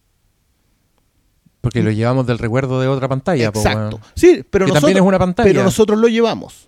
No estoy seguro. Pero qué si perurullada Watts- estás diciendo. No, sí, no pues, si estoy seguro nosotros si llevamos Watts- los recuerdos al cine, no los dejamos en la casa. Es que ahí está, ahí está me- es imposible sacárselo. pero ¿por qué es un Pero, eh, problema? pe- pero es que porque no está puesto, Es que en la- mi- no está construido. a- Pero si está construido, yo si voy los a volver- son un universo, Yo voy son a un volver personaje. a la idea de que Sp- Spider-Man Into Spider-Verse se valía por sí misma.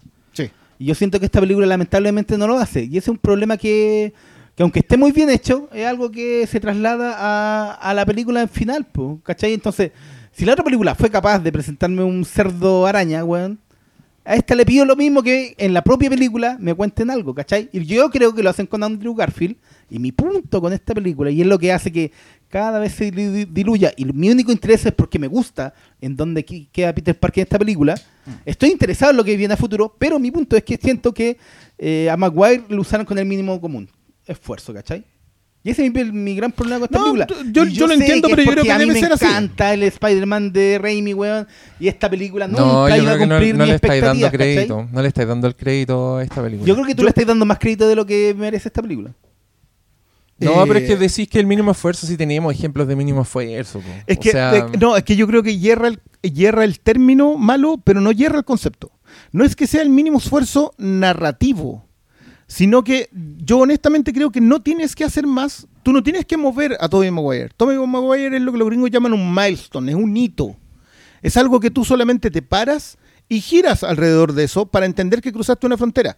Pero no necesariamente, no lo mueves. No tienes que mover a Tobey Maguire. Tú no tienes que mover a Alfred Molina, no tenés que mover a William Defoe. Son los personajes que construyó extraordinariamente bien eh, Sam Raimi. Entonces, no es que tengas que esforzarte para hacer algo. Esforzarte para hacer algo, ah, no sé si se podía con ellos. No sé si un esfuerzo podría haberlos llevado a crecer más. ¿Podría ya hacer crecer a Otto Octavius después de cómo termina en Spider-Man 2? De las razones por las cuales se mueve. No, pues si son personajes cerrados. ¿Cachai? Son personas súper cerrados. Y cu- encuentro yo también que el Duende Verde también. ¿ah? Yo, yo encuentro que el Duende Verde se meten a rescatarlo de un lugar en donde no se puede rescatar. Creo que funciona. Yo igual Sí. concuerdo contigo con respecto a lo efectiva que es. Eh. Pero yo creo que es efectista más que efectiva. Todas estas cosas, después de una segunda, tercera repasada, analíticamente, no digo que la vayas a ver de nuevo, pero la segunda y tercera repasada empezáis a ver que están puestas ahí contigo. Por eso el concepto de fanservice funciona tan bien en esta revisión. Que, de nuevo, no estoy seguro que esté mal. Pero se te llevaron a ti. No lo hicieron desde dentro. Y está bien. Tú decís que es una perogrullada, que es obvio que la película siempre tiene que estar enfrentada al espectador. Pero esta es una película hecha desde el espectador.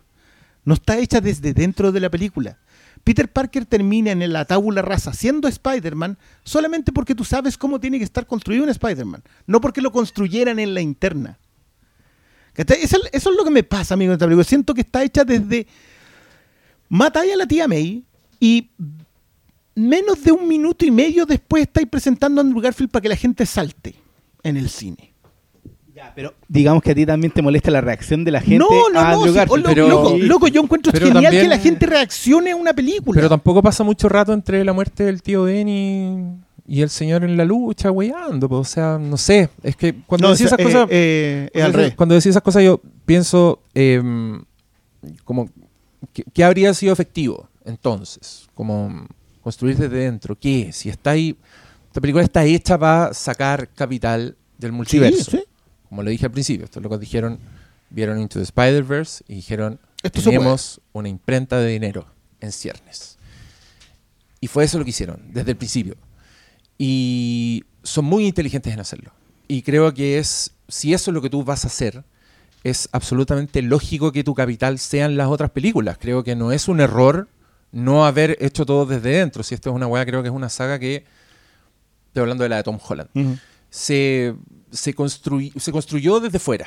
Nunca, nunca existió desde dentro. Entonces, eh, lo De- que pa- perdona, desde dentro, el Peter Parker Spider-Man. Peter Parker, Spider-Man de Tom Holland, de esta weá, no, no, no se construyó desde dentro. La primera vez que lo viste, el weón era en- estaba en Civil War y ya estaba todo andando y ya existía. Y, y puta, en ese minuto fue inteligente porque estos locos en el fondo querían como otro juguetito y aquí está este juguetito que la gente conoce, no hay pa' qué. Démosle. Siguieron como en esta propuesta light, entretenida, pero de nuevo, la otra weá era puro Tony Stark, después la otra weá consecuencias de Tony Stark, los conflictos eran de Tony Stark, como eh, el tipo de problemas que se enfrentaba el weón, ¿cachai? Como alguien tiene acceso a los misiles y los drones, puras weás de Stark Industries, una mierda. Nunca existió desde dentro. Lo que pasó ahora fue que cambiaron el foco y en vez de sacar weas del universo Marvel y el Tony Stark y de todas esas mierdas que igual tuvieron que sacar algunas, creo que usaron la mejor, el Doctor Strange, eh, lo mejor para estos efectos. O sea, me muero de lata si aparece un weón así con otro traje culiado a hacer weas de trajes, ¿cachai? O sea, claro, es Em, mucho mejor que haber utilizado, no sé, porque Tony Stark tenía una máquina Y después, que, que claro. rompía el multiverso. Claro, y después de eso, no- se fueron, no a lo de adentro, si no hay nada, no, no podía ir a, tirar la talla con Marisa Tomei, se fueron a, insisto, el mejor capital que tenían, que son las películas de Sam Raimi, el casting de Andrew Garfield, las marcas generacionales, todas esas weas. Y metieron esas weas a la, a la juguera, que yo entiendo que cuestionemos la naturaleza de ese material, porque yo estoy de acuerdo con ustedes, si es una wea que está basada en esas weas, pero me cuesta verlo como defecto cuando entiendo que es absolutamente la idea y, y la esencia de esta weá que Es están haciendo. Yo no creo que sea un efe- defecto. Y mi problema es que, repito, yo siento que en Into the Spider-Man lo usan tan bien que espero que en esta película hubieran usado, usado eso de la misma forma. O no de la misma forma, pero de una forma tan más, más no tan efectista, ¿cachai? Y ese es mi problema con esta película. A mí me gustó esta película. ¿Está A diferencia de. No, no, si yo, a, di- a no. di- a diferencia de Cristian, yo no salí puteando. Por la chucha, la tía May y se ríe. y como es que, es salí- que yo, yo, indignado, yo te loco. insisto. Entonces, O sea, pero ¿para yo tú no estabas ahí en el cine indignado conmigo. Yo no estaba Tú fuiste, no, porque si tú fuiste a la función de prensa, yo fui a verla al cine con mucha gente. Pero te vi ese día, po. No me- Oye, No, ¿y cómo, fue la reacción de la gente? Eh, m- muy eufórica, ¿Gritaban? mucho. Grito, mucho aplauso. ¿Llantos? ¿Cómo? ¿Llantos? No, es que yo no sentí que. Es que no hubo, no sé si hubo un momento dramático en que nos dijera, oh, la gente. No hubo un Tony Stark en Endgame. Que yo, yo el Tony Stark en Endgame te lo entiendo, porque creo que está lo suficientemente bien construido para que si tú amabas a ese personaje, estuviera ahí, pss, honestamente apenado acá. Yo siento que el gran problema con esta, y por eso te hablo yo a propósito de que esto es lo que traes desde el espectador, que creo que es la sutil diferencia con la cual vemos esta película tú sientes que el capital que está tomado acá es el capital narrativo de Webb y de Raimi. Y yo siento que es el capital consumido por los fans. O sea, yo adoro, Sí, yo adoro este personaje en esta situación. Y saben usarlo de manera que cuando los personajes aparecen, los vítores son Es que además lo transformaron en sorpresa, pues entonces tenía no, otra capa no, no, no, para la no, no. Y ahí, experiencia. y ahí es una, y eso es un problema que yo tengo así, pero fundamental con esta película. Esta película tiene, tiene la cualidad de aparición de un personaje sorpresa en una serie de televisión, en una sitcom. Te dan los segundos para que tú aplaudas. Te dicen, aquí viene el personaje, va a llegar el personaje, aparece el personaje, aplaudan. Eso es el Chewie War Home. Sí, po. ¿Cachai? Y creo que eso no es narrativo del capital de las No, otras películas. po, pero si eso yo te, es yo te fan estoy, yo puro. yo te estoy diciendo que eso le agrega una capa más a la experiencia Claro, del espectador. pero te que pregunté esa cómo reaccionaba la gente. Que, pero siento que esa aparte- experiencia es impostada. No, esa experiencia es que- la lleváis es tú que, porque puta, querés es que-. Es que como te calentaste, pero creo que no entendiste lo que te estaba tratando de decir. Yo te estaba diciendo que una película como esta, que toma tantos capitales, no solo toma los capitales, sino que además los transforma en sorpresa para sumarle una weá más a la experiencia del público. O sea, es... Puta, ¿cómo explicarlo en los términos correctos? Es otra taza de azúcar que le echáis al chocolate para hacerlo más adictivo y más nocivo. No, y, y yo creo que está demostrado que funciona. Si es el, No, más si es que- es que- el no, problema. Es que, que, yo weón, yo creo que es que esa yo creo cuestión que- yo es que creo de que nuevo cumplimos un aniversario, No, que cumplimos un aniversario brillantes. de cuando esas cosas empezaron a usarse. No, pero es que, weón, estaría de acuerdo contigo si la aparición de Han Solo hubiera sido sorpresa en esa película. Yo Eh, entiendo que para ustedes no fue sorpresa, pero yo fui a dos semanas del estreno, un domingo, como a la una de la tarde, y la gente gritó en todas las apariciones. Esas personas no tenían ni idea que los hueones iban a salir. Eh, y, y probablemente no sabían eh, ningún detalle de la weá. Y probablemente no tienen muy presente esas películas tampoco. Bueno, o sea, yo- una weá yo- es reconocerlo. Porque yo, claro, yo voy. sí. Yo, yo, de hecho, entiendo dónde- yo antes de ver esta película me repetí Spider-Man 3 y la encontré buena. Le encontré las mismas mierdas de siempre, pero después vi ese clímax, y era como. Conche tu madre, weón. Eso, una caída donde los weones estaban pegando charchazos y no dejan de caer mientras la otra buena cuelga en una telaraña. Y después se forma como un kaiju de arena. Me estáis weando y la weá preciosa, así como que la parada y en cualquier minuto. una Van pintura la weá. Entonces, claro, yo no voy solamente con el, el, el recuerdo de, ay, Tobey Maguire. Sí, yo me acuerdo cuando vi esa película con mi papá en el cine. No, weón. Pero mira, yo, tengo- yo- yo te lo- te lo quiero graficar de lo esta quiero manera. así mucho. Te lo, Pero Hay- creo que la gente tiene otra relación Claro. con la weá. te lo voy a graficar de esta forma. Cuando empiezan a conversar los otros personajes, Ganke, no, perdón, no se llama Ganke, ¿cómo se llama acá? ¿Quién? El amigo de Spider-Man. Ned. Ned.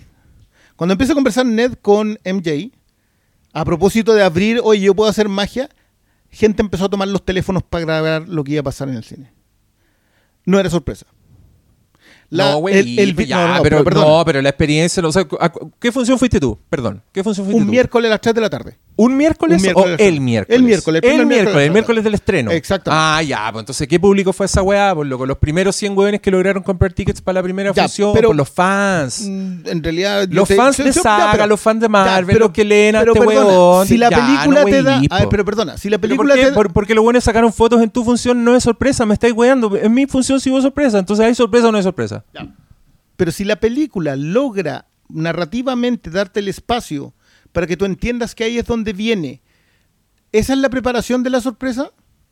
De- Repíteme la pregunta, no entendí. Si la película te está generando el espacio para decirte acá viene, ¿en realidad es una sorpresa? Sí, pues weón. Yo ahí es donde discrepo. Yo creo que está todo construido para que tú te sientas Pero, oh, si aquí te- viene. pero sí, sabéis que va a aparecer algo, sabéis que va a aparecer algo y aparece. El momento de la aparición Pero ¿cómo es una sorpresa en sí mismo. Es una sorpresa en sí mismo, porque no sabéis cómo se va a ver, no sabéis qué va a decir. Aunque sepáis, es una sorpresa, está construido como sorpresa.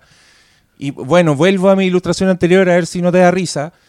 Al Han Solo te lo mostraron en todos los putos trailers desde el Sí, día uno. sí, sí, sí, Y- Entonces no el es lo el mismo. Esta weá es otra weá, es una capa, te lo esconden, tratan de hacerlo parte de la experiencia, independiente que en tu función sacaran fotos o no. No, te entiendo. Entiendo perfectamente el punto. Ya, palabras finales. No ¿Quieren sé, decir algo más? muy ridícula esa conversación, pero bueno.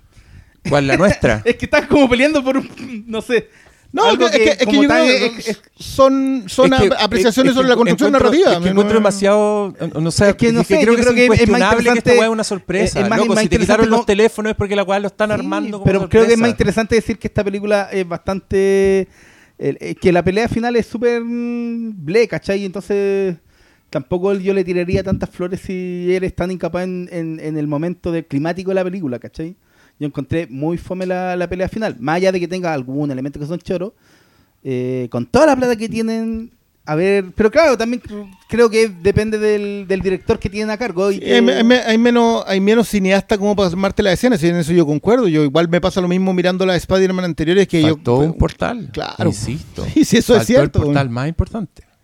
Es, es- es- es entendible. Yo, yo no sé si me pareció tan mala la secuencia final, pe- pero mi problema es que, claro, ¿cuál eran las secuencias de, en Es que más tengo pa- genérica que mala. Es que, es, es que te pasa con que por eso todo. La- Sí, de hecho, si tú miráis esta, en el, en el gran orden del MCU, eh, como, con- como artefacto, acto 1, acto 2, acto 3, que sí, sí entiendo que parezca Play la última secuencia. Pero es que.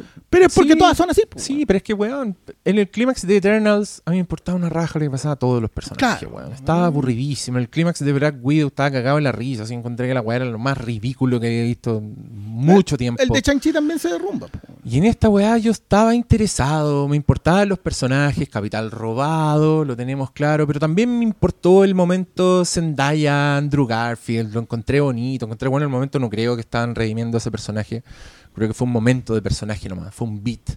Creo que tiene muy buenos beats, sobre todo en esa secuencia que eran innecesarios. Por ejemplo, el, el momento en que hacen el meme, cuando un weón, cuando el Ned les dice Peter, ¿se acuerdan? Sí. Y todos se empiezan a apuntar y dicen como tú, tú, y recrean así como literal el meme, la weá. Yo encontré buenos esos momentos. Los encontré efectivos. Onda, weón, que, que Andrew Garfield tuviera química con Tobey Maguire en una escena y se dicen weás como siempre quise tener hermano. Y los Spider-Man científicos. Lo encontré bueno. Los Peter Parker científicos para mí un- uno de esos momentos que dije, Y- ya, obvio. Y, y a eso me refiero con que están siendo fieles a los personajes, porque no, no están siendo fieles a un personaje abstracto, están siendo fieles a personajes que están establecidos. Y están siendo fieles a sus mundos. Y esa weá también me pareció súper interesante. Me gustó, ponte tú, que Electro, que el one se acercara como a la tecnología Stark y el one dijera qué clase de energía es esta, porque el one la siente que es extraterrestre. Esa one la encontré en la zorra. Este- eso, eso es algo que yo les quiero preguntar porque ustedes pueden que las tengan más frescas. ¿Por qué hacen el chiste de vos teníais los dientes chuecos? Porque era como. Antes de Electro, de que ser transformado como Electro con poderes, eh, un weón feo. Sí, sí, me acuerdo, que andaba como con los lentes, Era como el, el- el- profesor Era- chiflado era, de. Era personaje de, Schumacher. Era, Claro, personaje, era- era, científico Joel Schumacher. Previo El profesor chiflado. Claro, era, era. Pamela Isley o, o Enigma. Enigma, Don Enigma, ¿cachai? Pero, pero es eso, ¿se arreglaba después cuando se convertía en Sí, electro? Se quedaba- Porque después se era convertía en energía chiflado. No, sí, sí, sí, sí, chiflado, eso. Pero no entiendo por qué cambió acá. Es verdad, se arregló el solo. Porque, porque ahí ya está cambiado, po. Porque él se acuerda que todos estos morían, los traían antes de morir, ya está. Pero ahí ya, ya era pura energía, si de hecho se lo despachan siendo pura energía. Pero es que no, no tengo tan fresca Spider-Man 2 No- porque no- no es necesario, la esa película que no la vi hace mucho, no la vi hace mucho tiempo. Creo, creo que solo en la batalla final está convertido en pura energía. Antes la, un poquito antes de la Sí, batalla pues, final aparece como humano. pero ya está arreglado. Desde el momento en que él, él agarra los poderes, él cambia. El buen es el profesor chiflado. Sí, no, es que no entiendo por qué acá la parte humana cambió. Como que no tengo tan fresco, Es porque que me pasa lo mismo, no la, parte no la repasado. Porque lo curaron. Sí, por locura. Se curó de su tontera también, pues sí, el weón era, un imbécil. Era un caro, Lo y acá, y acá por- no, pues acá es. Gracias a la máquina, era Mino gracias después. a la máquina que puede hacer todo lo que necesitamos. Eh, Pero es que caché que si- ni esas weas me, me, me- me dan lo mismo. Encuentro que está... no, es que, es que yo encuentro que. ¿sabes Ah. Era- lo que era- pasa? Que era como hacen. bueno el capítulo de Mono, weón, donde están todos los malos. Y, y al mismo tiempo he visto tantas veces que intentan hacer esas weas y se les arranca la pelota que cada aprecié la síntesis de la weá. Pero que así todo no descuidaran las weas que me importan, como hacerle caminito a las weas, como justificar cosas, que las cosas que pasaron al principio pues, tengan alguna repercusión en el final. Y muy consciente que estaban usando en mi contra mi experiencia y, mi, y mis afectos. Y abiertamente robándose el casting genial de Sam Raimi, el casting genial de los otros weones. La banda sonora, cuando metían, un, Sí. metían su acorde de Está, está bien bajito. Pero Y aquí no acá lo encuentro. Pero- encontré que ya se puso. Creo que, que le está haciendo muy mal a el MCU. Está demasiado genérico. Es que, que- Sí. es que ¿cómo será? Sí, la es que es muy difícil. Debe ser ¿Cómo muy difícil hacerlo. Ya, mira, tenemos este mono. un- le pasan un Claro. Photoshop así. Parte. No, y, de- y debe, ser, y debe ser complejo. Mira, pa- pero es que para, ¿qué esperáis del trabajo musical de una película en donde te recuperan el trabajo de de Sylvester? No, ¿quién es el No, que hizo es- de Spider-Man 1? Elfman, Elfman, Young, Elfman. Horner y Zimmer. ¿Cachai? Y los recuperan Igual a es- todos. igual es peludo. Y, y ya, y son 10. ¿Cómo voy a crear algo No, que pero, también tiene que pero yo creo que, son acordes. mochila? sí, sí. No, a ver, perdona, pero estamos hablando de un tipo que de verdad hace una banda sonora completamente nueva con Misión Imposible, pero de vez en cuando sabéis que está en Misión Imposible solamente por dos acordes. No, no es que aquí no, no sepa hacer eso. Es un tipo que sabe hacerlo. Su, su trabajo en Jurassic, en el videojuego Jurassic World, que le abrió la puerta a todas estas otras cuestiones, demuestran que es un tipo que sí sabe beber de otras vertientes y colocarlas. Ni siquiera tengo que mencionar Star Trek. Entonces, como que siento que acá, en esta tercera, yo creo que en la primera, en, en- en Homecoming, fue donde mejor le resultó porque se agarró del, del Spider-Man dicharachero de los más- 70. Creo que en esa película era más, era más simple también. era Y, más- había y- más y te- espacio y tenía más para jugar. Sí, Yo encuentro po. que. Pero está muy genérico. O sea, si tú escucháis la música de las batallas, puede ser de cualquier película de Marvel. Lo cual supongo que debe funcionarle Y muy bien a la gente que consume y- el película de y Marvel. debe Pero. ser lo que piden también. De ese año el señor Kane Feige.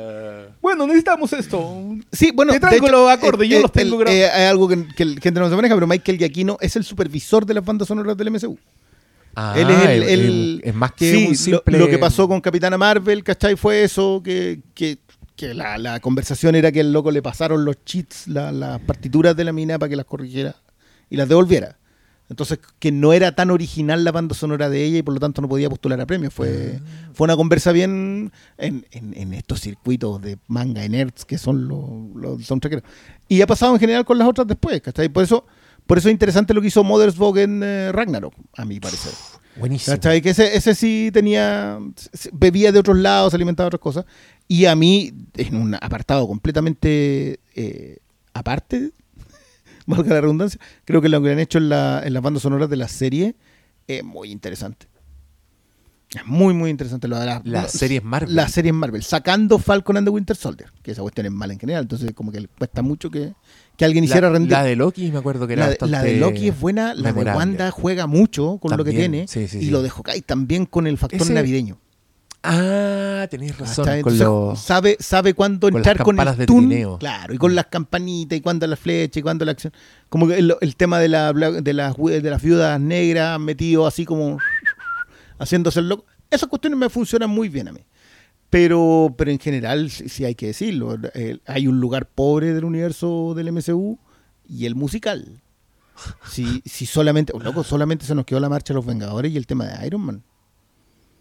Y, estamos hablando de ¿Cuál muchas era el películas. tema de Iron Man? Ah, bueno, ¿viste? Lo escucháis y lo vais a reconocer al tiro. Yo Bueno, creo que el, el, el- la... No, la marcha de los Ah, Vengadores. no pero sí, ese fue uno de, la- de los elementos que no me, que no me cuadro acá, pero, pero sí me gustaban los homenajes. Hay un homenaje por allá a Horner, hay un homenaje a lo que hace Zimmer en la Amazing con Electro, y sí suenan los acordes de Elfman en, en ¿cómo es la frase de? yo también soy un científico, como sabrás. Que cuando, lo- cuando le tira esa, suena, la, la deja sonar de fondo, que a mí me parecen me gusta relacionarme con eso. O sea, yo cuando estaba en el cine y dice eso, cri, cri, cri, cri. y yo dije, pero loco, si nos están contando la historia, todos la vieron, todos la- y yo como que, pero no. Entonces ahí es donde sentía yo que los capitales narrativos tenían menos peso que los capitales emotivos. Y lo que es cuático porque ese es un meme, Y literal. loco, y ese es un meme así, y yo sentía que, loco, deberíamos... Y eso fue, y, el- y eso me sacaba de la película muchas veces. Probablemente si la viera ahora, con, con la disposición de, sabéis que creo que esto es lo que hicieron, y lo viera, lo encontraría exitoso, que, que siento que es lo que te pasa a ti, eh, y que yo no pude apreciarlo en la primera instancia. Es una posibilidad.